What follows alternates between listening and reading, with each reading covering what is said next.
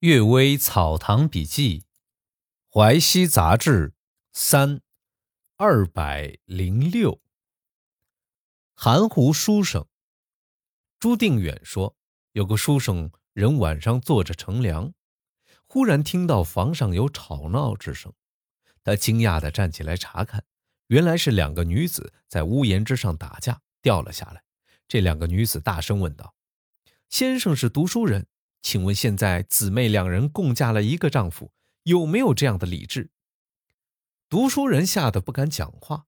两个女子又追问，他就战战兢兢、吞吞吐吐地说：“呃，我我是人类，只知道人类的理智，鬼有鬼的理智，狐精有狐精的理智，这就不是我能知道的了。”这两个女子轻蔑地说：“这个人。”糊涂含糊说不清楚，我们去问另外头脑清楚的人去。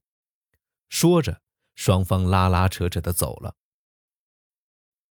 苏味道行为态度都模棱两可，实在是保存自身安全的计策。但是啊，因为推诿败事而获罪的人，也往往都存在。原来事故太过分，为自己打算太过狡猾。连平时不应该回避的事情也回避，应当做的事情也不愿意去做，往往就会坐失良机，留下灾祸的根子。一旦发作，就不可收拾。读书人被胡经嘲笑，只是小事而已啊。第二个故事，双患。济南朱清雷说，他家乡有个少年，与邻居少女相好。经常眉目传情，时间一长啊，男女幽会的行迹略有显露。少女的父亲心中怀疑，晚上爬在墙头之上，向两边房子观察，暗中查看青年和少女的来往。他发现啊，在少女的房间里有一个青年，在青年的房间里有一个少女，两男两女的衣服相貌都没有什么不同。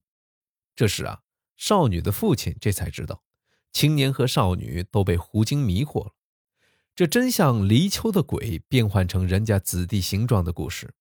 朱青雷说：“呀，按我的看法，有人做媒让青年与少女结合也是一件好事儿。不过听说两家父母都很生气，都请巫师来驱逐狐精。当时我正收拾行李北上，不知道最后怎么样了。”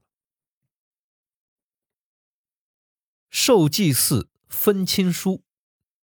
有个能看到鬼魂的人说呀，家中的过继儿子，凡是异性过继的，即使是姐妹的儿子、妻子的侄儿，在祭祀之时，都是生于他的父母长辈的鬼魂来享受。后来过继父母长辈的鬼魂不来享受的。凡是同族的过继儿子，祭祀祖先时，都是过继父母长辈的鬼魂来享受。亲生的父母鬼魂虽然也来，只是在旁边陪着。不敢争先享受，只有于某抱养了张某的儿子，祭祀时却是于某鬼魂来享受。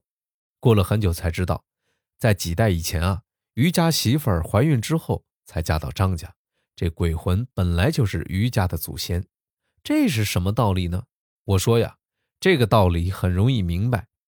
铜山在西方崩倒，东方洛阳的铜钟就会有响应。并不因为距离远而有所妨碍。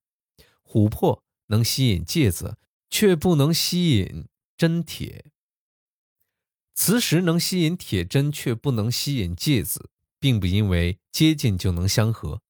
出于一个根的气息能够相互依附，两个根的气息不能相互依附。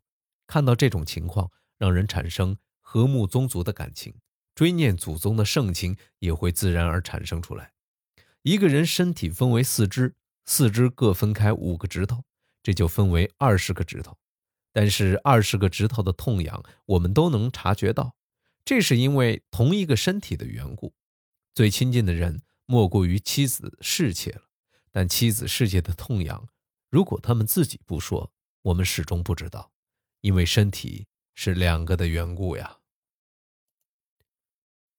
感谢各位收听今天的《阅微草堂笔记》，晚安。